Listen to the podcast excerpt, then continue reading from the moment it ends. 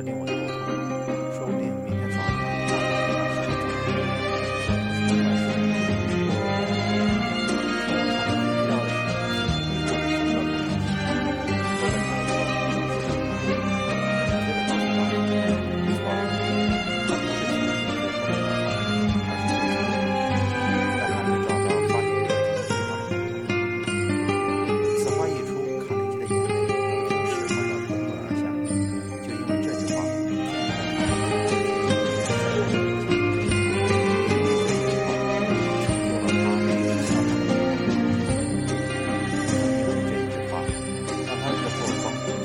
给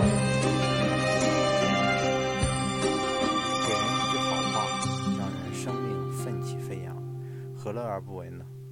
所以人要常说第一给人欢喜的话第二给人鼓励的话第三给人肯定的话第四给人赞美的话。多说好话少说坏话不经意的一句轻浮话有时会自毁前程而一句关怀别人的话却能让沮丧的人有生存下去的勇气。因此，人要经常检点自己的口舌，以免破坏了好姻缘。